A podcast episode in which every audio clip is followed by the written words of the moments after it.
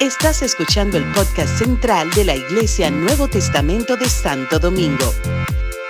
Esperamos que este mensaje sea de bendición para tu vida.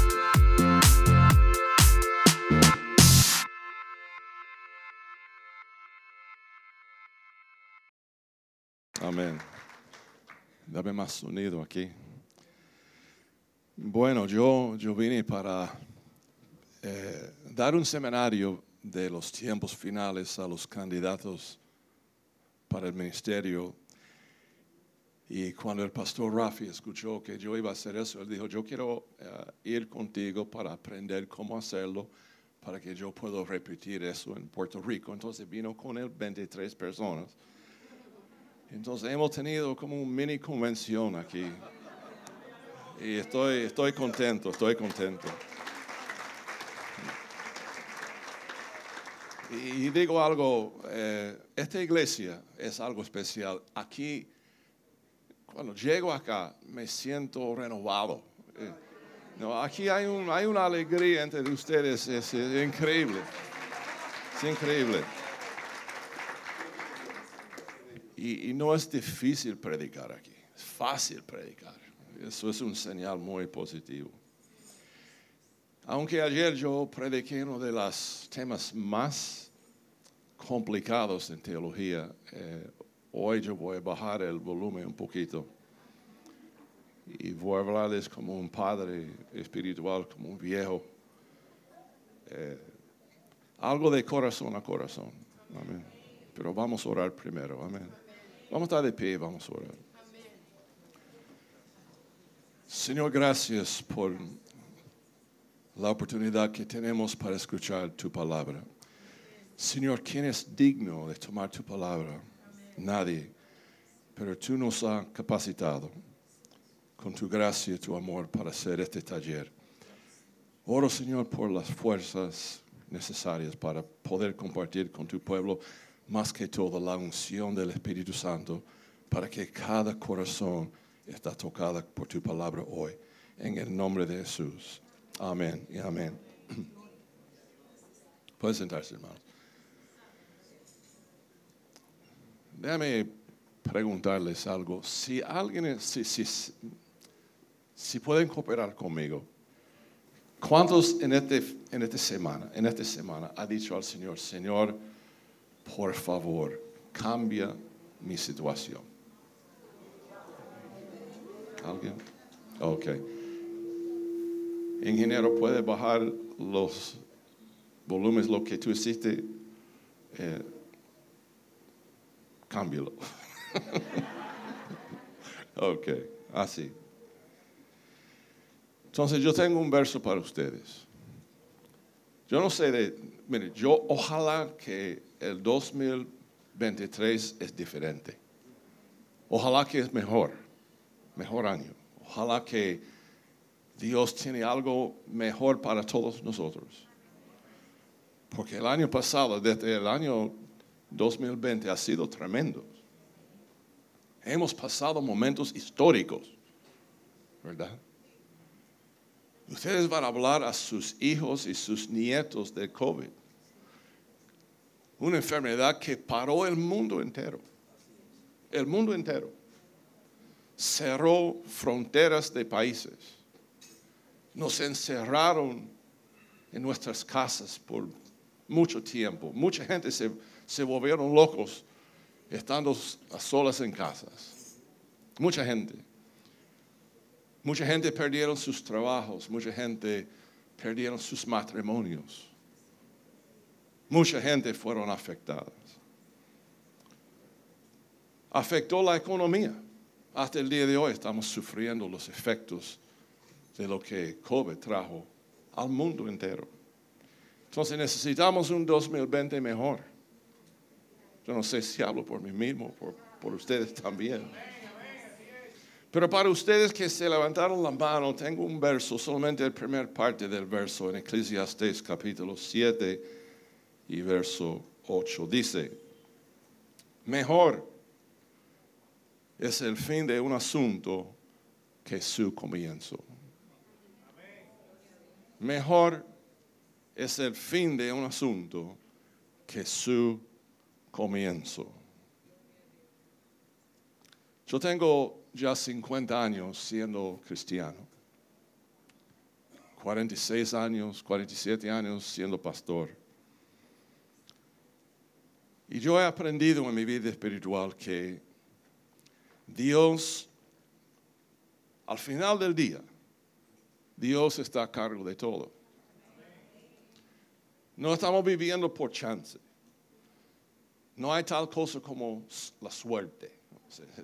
Estamos viviendo bajo el propósito de Dios.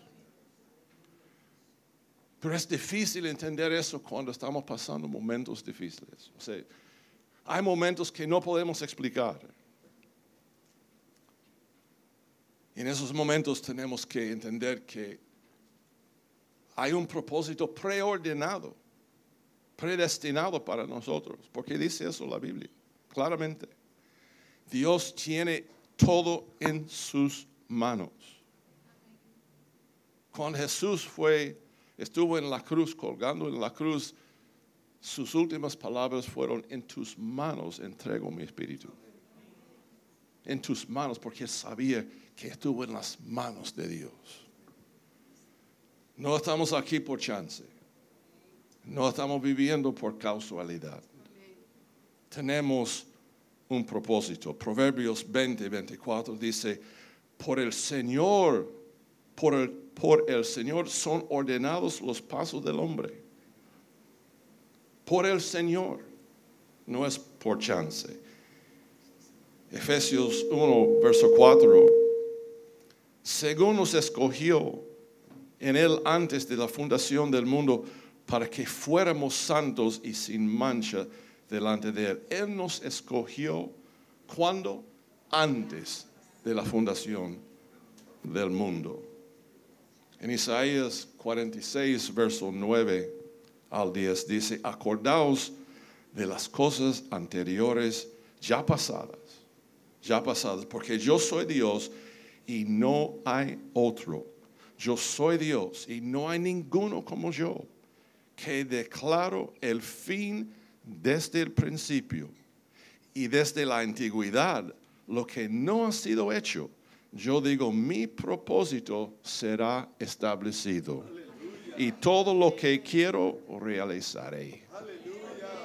Eso es tremendo. O sea, no tenemos que tener temor. No tenemos que temer porque Dios va a hacer lo que Dios va a hacer. Y créeme que si la Biblia dice que Él ha contado eh, todo, lo, eh, todo nuestro cabello, si conoce nuestros días, Él tiene propósito para nosotros. Somos hechura suya.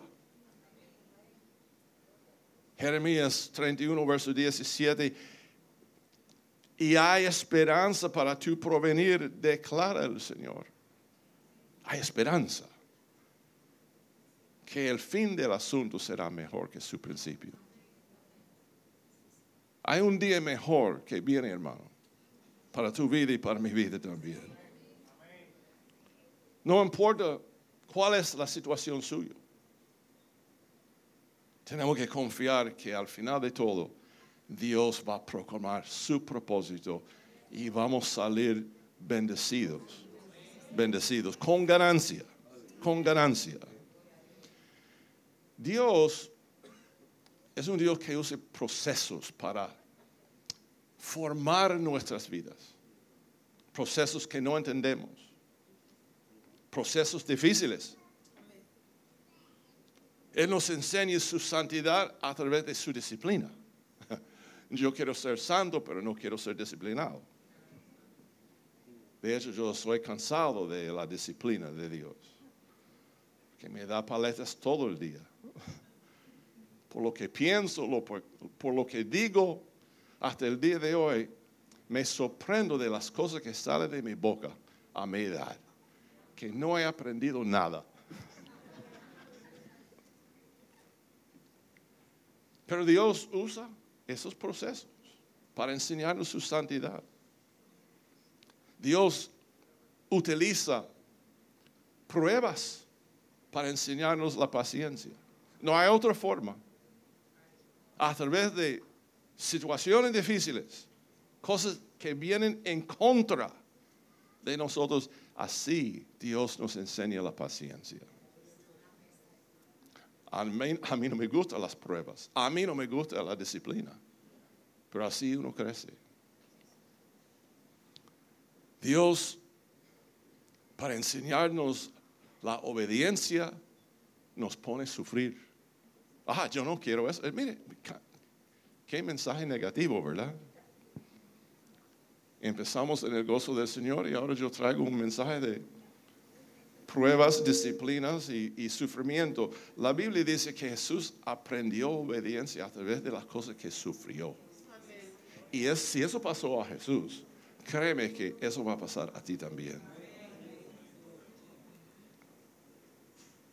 A través de los procesos conocemos a Dios. No hay otra forma.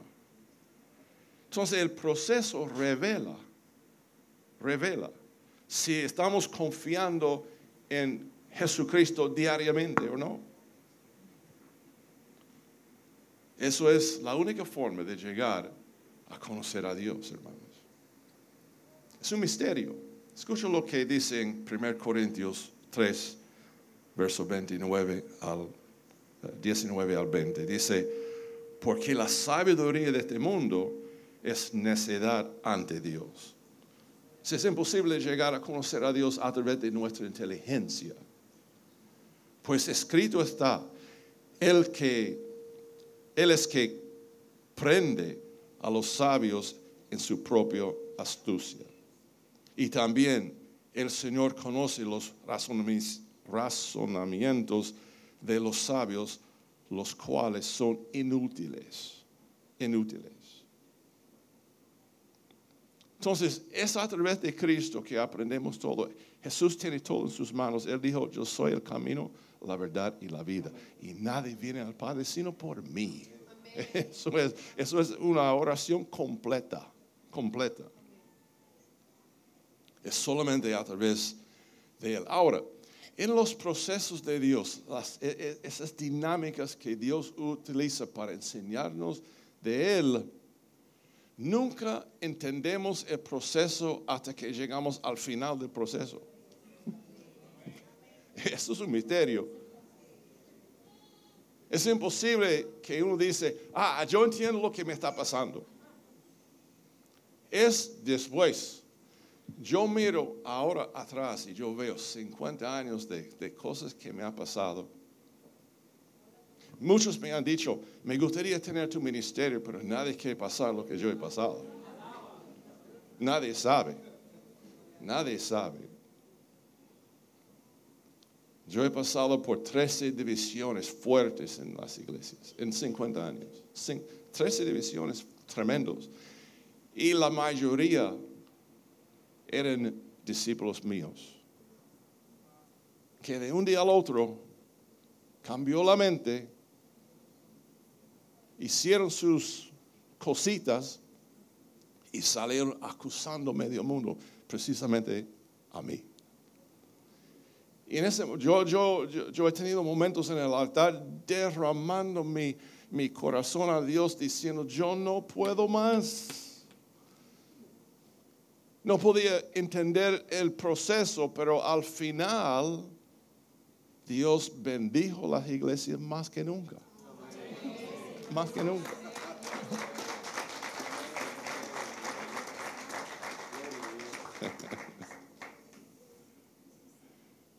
un día un hermano, un, pastor muy cerca de, de, mí, mi amigo íntimo, en un lugar, no voy a decir dónde porque ustedes lo van a conocer me invitó a predicar en su iglesia. Tiene una mega iglesia. Y después tuvimos una cena con todos sus discípulos. Y él, estuvo, él, escogió un restaurante de cinco estrellas. Y estuvimos en un, en un cuarto grande, todos los discípulos, como 35 discípulos allí. Y yo me senté al lado de él. Y me dijo, David, mire qué belleza, ¿verdad? Y yo, sí, es bello, tremendo, pero no te engañes que en ese grupo hay un Judas. y, digo, yo sabía quién era. Y, y en ese momento el mozo me trajo el postre.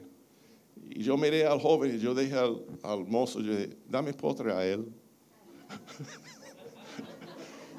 y él me estaba mirando, ese, ese, muchacho me estaba mirando, y como él sabía que yo era como Jesús, pasándole el, el, el pan, diciendo, lo que va a hacer, hazlo rápido.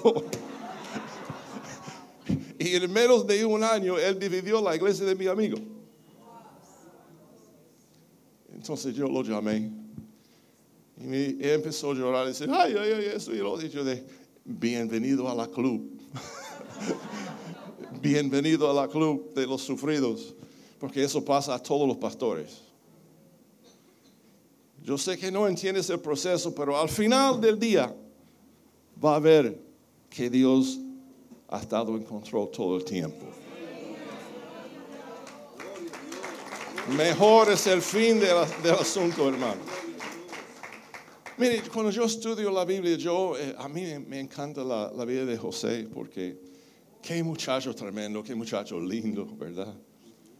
Eh, privilegiado, preferido.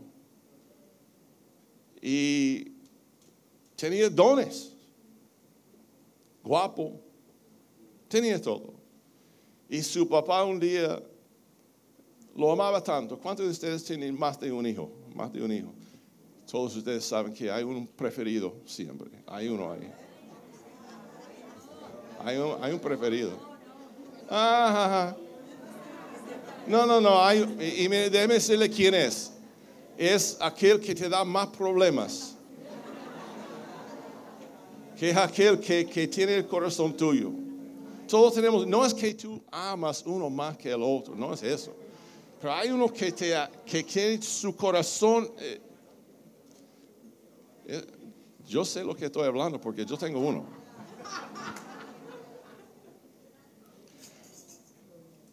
El papá de José le hizo ese, ese saco, ese túnica de muchos colores. Yo no sé qué estaba pensando el papá, porque eso es para decir, yo amo a este muchacho más que ustedes. Entonces, José en su mejor momento fue vendido por sus propios hermanos, pero no fue vendido una sola vez. Fue vendido por sus hermanos a los medianitas y después fue vendido a Potifar. Estuvo en la casa de Potifar y, y Dios lo bendijo en la casa. Y ustedes conocen la historia. Y entonces después, por ser fiel a Dios y fiel, un hombre fiel se encuentra en, el, en un lugar muy oscuro, encarcelado. ¿Se puede imaginar cómo él se sintió? Tuvo un sueño de su futuro y después, vendido dos veces, sin, eh, una sola vez no era suficiente, vendido dos veces. A lo mejor que él pensaba, yo no significo nada estos sueños que yo tuve, ¿cuántos de ustedes han tenido sueños espirituales? Hay un problema con el sueño espiritual, que cuando tú despiertas tú no sabes si era un, un sueño o una profecía. Entonces andamos buscando confirmaciones, ¿verdad? José tenía todo eso y se encontró encarcelado. Y yo me imagino que en ese momento estuvo dudando, cuestionando, estuvo enojado. ¿Ustedes se han enojado con Dios? han dicho a Dios, ¿por qué? David en sus salmos dijo por lo menos cinco veces a Dios, ¿por qué? ¿Hasta cuándo? ¿Hasta cuándo? ¿Hasta cuándo? David se quejó, se preocupó, estuvo molesto con Dios. La Biblia dice eso, una vez se molestó con Dios. Él como José pensó más de una vez que Dios lo había abandonado porque él estaba mirando el momento, estaba mirando la situación, enemigos alrededor, no había chance. Y un día él dijo, hay un solo pasito entre yo y la muerte, un solo pasito. Dios le dejó pasar el momento. Y yo no sé de ustedes, pero yo he dicho a Dios muchas veces, yo no puedo más. Estoy llegando a mi, a mi, a mi fin, ayúdame ya. Y el Señor me deja pasar un tiempo más.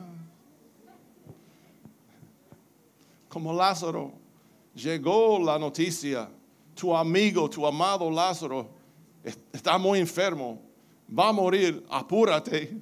Y él tomó su tiempo, cuatro días más, para que se pudre en, la tumba. ¿Para, ¿Para qué? Para hacer el milagro más grande. Para hacer algo más grande. Entonces, David se sintió abandonado más de una vez, pero en Salmo 138, verso 8 dice, el Señor cumplirá su propósito en mí, en mí. Un momento de fe, un momento de fe. Dios nos deja pasar momentos así, hermanos. Escucha lo que Deuteronomio 8, 16 al 18 dice. Escuchen esto. En el desierto te alimentó con el maná que tus padres no habían conocido para humillarte y probarte y para finalmente hacerte bien. Porque al final del asunto es mejor que su principio. Para finalmente hacerte bien. La escritura dice algo que nosotros, todos nosotros hemos compartido hemos repetido estos versos, Romanos 8, 28. Y sabemos que para los que aman a Dios, todas las cosas cooperan para el bien, para el bien. Entonces yo puedo decir con confianza, se pone mejor. Se pone mejor.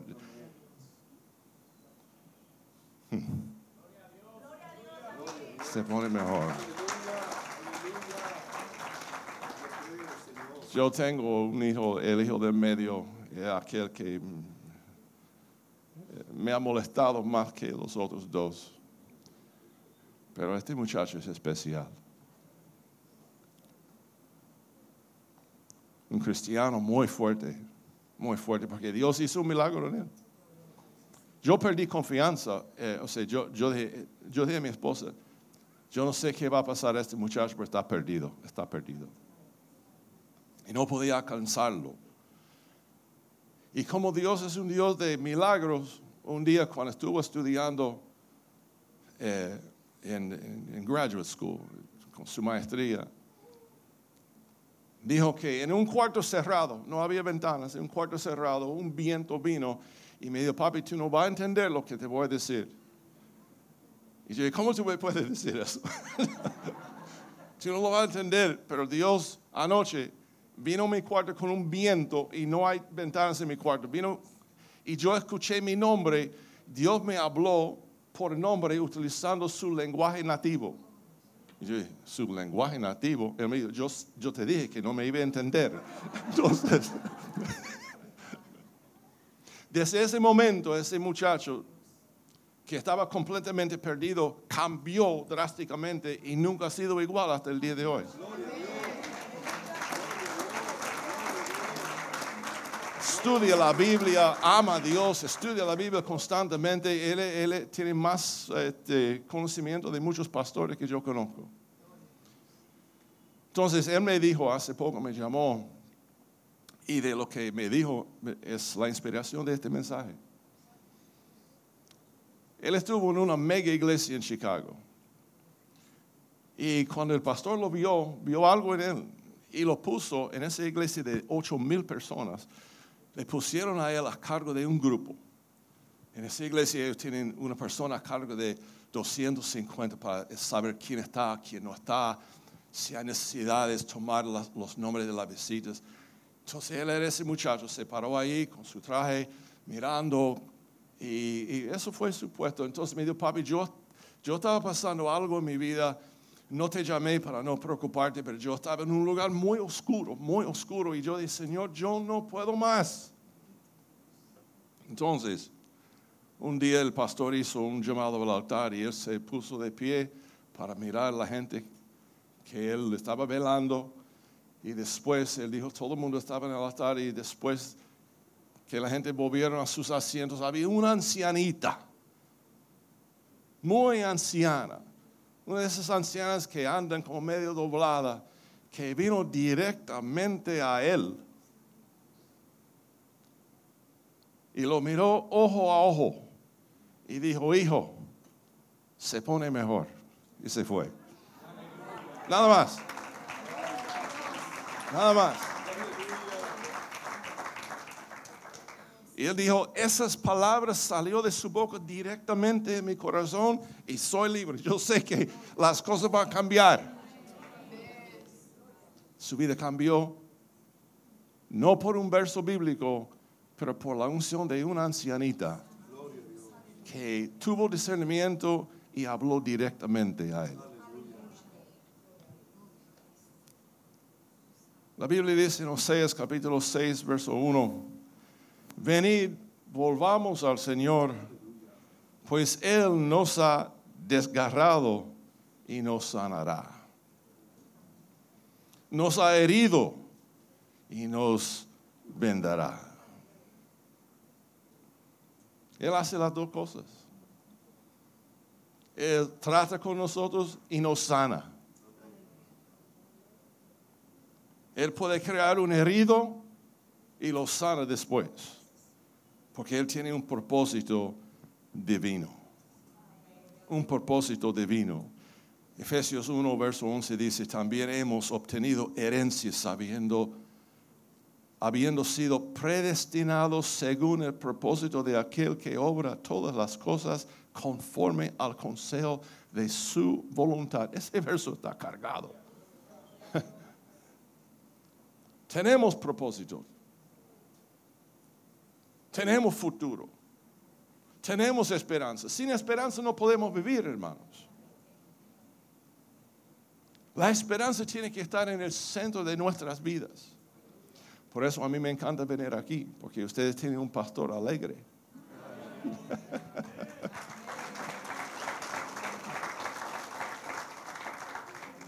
Increíble. Me recogió en el aeropuerto, perdió su cartera, no estaba preocupado. Yo sé que estaba sufriendo adentro, pero no me mostró nada. Yo dije, ¿cómo puede ser que yo sé, si eso fue yo, yo hubiese estado ya loco, ya loco. Y con esa ternura que tiene después su esposa, le escribió y dijo, encontraron su cartera. Gloria a Dios, este muchacho tiene una bendición sobre su vida. Ha perdido pasaporte, ha perdido teléfono, ha perdido cartera, yo no sé cuántas veces. Perdió, pierde sus llaves de carro todo el tiempo. Y siempre aparece. Entonces,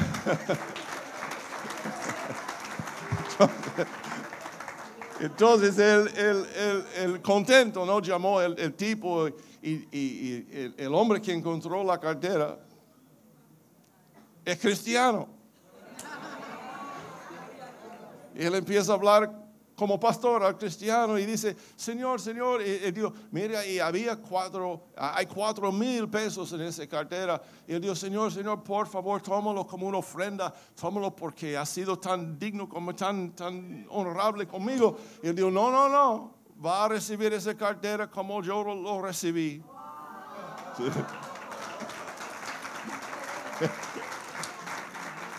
Entonces, eh, entonces él dice al hombre, yo voy a enviar un hombre a recoger mi cartera. Se llama hermano. Entonces, eh, aquí es el teléfono de él, aquí son los detalles de él. Entonces, él me dijo, voy a llamar hermano y yo quiero que usted escuche eh, ese hombre, es un hombre especial. Y puso el, teléfono en speaker. Y llama y el hermano contesta el teléfono y dice, ah, mi pastor, mi pastor, ¿dónde me, dónde me va a enviar? no, no, no. Mire, con este tipo de alegría, hermanos. Dame, dame 12 discípulos como hermano y yo gano el mundo entero. No, no, no. Digo eso. ¿Dónde está hermano?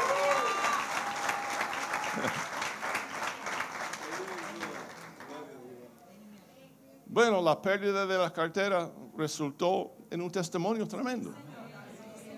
Me bendijo, me bendijo.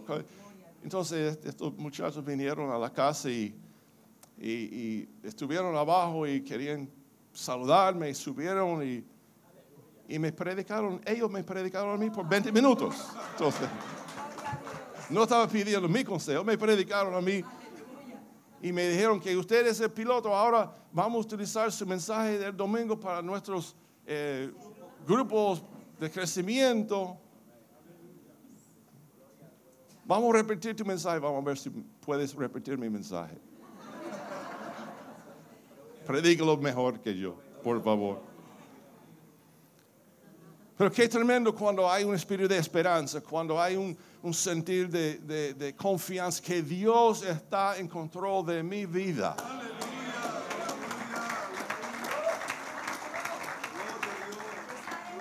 El corazón gozoso alegra el rostro.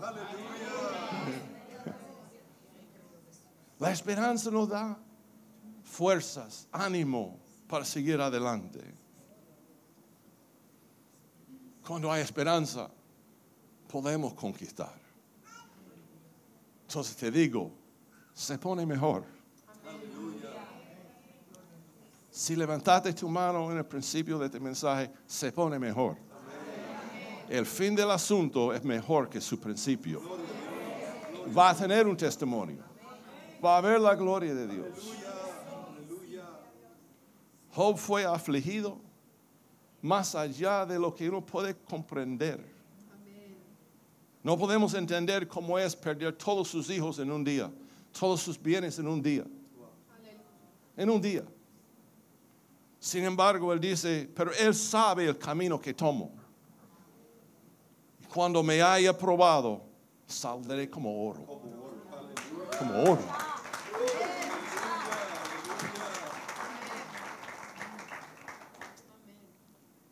Entonces las situaciones difíciles siempre están alrededor de nosotros, siempre. La vida que vivimos es un... Jesús lo dijo, cada día tiene sus problemas. Cada día. O sea, Jesús profetizó eso. Hay pocos días en la vida que todo va bien. No hay problemas, no hay contras, no hay enemigos. No hay, no hay escasez de algo. Pero se pone mejor. Tenemos que tener fe que se pone mejor. Entonces déjeme leer un, verso para, eh, un verso fuerte, terrible. ¿Me, permiten leerlo? Es un verso que Joel habló, habló castigando a Israel. Pero para que entienda mi punto, quiero leerlo. Joel 2, de versos 2 a 3 dice, día de tinieblas y lobreguez, día nublado y de densa oscuridad, como la hora sobre los montes se extiende, un pueblo grande y poderoso, nunca ha habido nada semejante a él, ni tampoco lo habrá después por años de muchas generaciones. Delante de él consume el fuego y detrás de él abraza la llama. Como un huerto de Edén es la tierra delante de él y detrás de él un desierto desolado y de él nada escapa. Eso fue el destino de Israel, terrible, terrible. Pero él no para allí. Dice en el verso 28, y después de esto,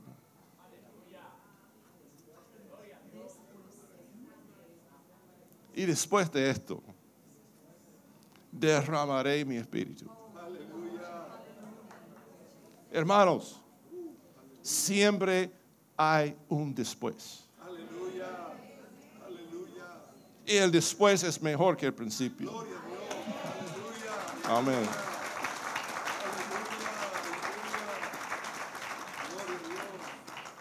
Acuérdese de eso, por favor. Y después de esto. Eso, ese verso está sonando en mi espíritu. Y después de eso derramaré mi espíritu. Hay una bendición que sigue los momentos difíciles. Dios no te ha destinado a pasar solamente tiempos difíciles. Él es un padre con mucha compasión. Y Él sabe lo que tú puedes tomar y lo que no puedes tomar. Pero Él tiene propósito, Él tiene un gran taller de formar Cristo en tu vida. Y eso no es fácil porque tú eres un, un caso difícil. Aunque no lo admitas, tú eres un caso difícil. Un rebelde, egoísta, orgulloso, mentiroso, ladrón, un adúltero potencial. Tú eres de todo. Porque somos polvo nada más. Somos hechos de polvo. Entonces Dios nos da, conforme a su sabiduría, nos da tratos, nos da procesos, cosas que no entendemos hasta que lo terminamos. Solamente entienden eso. Se pone mejor. Puede confiar en eso. Hay un después. Después de esto, derramaré mi espíritu. Si puede ponerse de pie conmigo, por favor.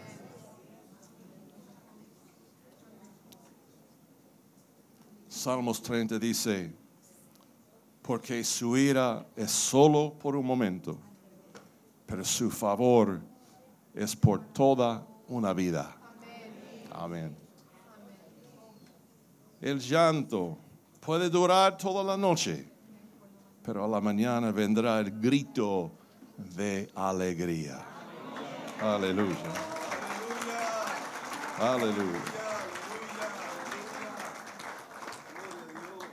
Entonces puede ser que tu desierto ha sido largo, ha sido largo. Pero después de esto, después de esto, después de esto, las cosas se ponen mejor. Amén. Entonces, si, tú levantaste la mano cuando yo hice la pregunta en el principio de este mensaje, levántalo de nuevo conmigo. Y dile, Señor, yo escuché tu voz. Yo escucho tu voz. Y yo sé que un día mejor viene. Ayúdame a tener esperanza hasta que veo la promesa. Yo sé que la promesa está en el camino. Tú no me vas a abandonar. Se pone mejor. Se pone mejor.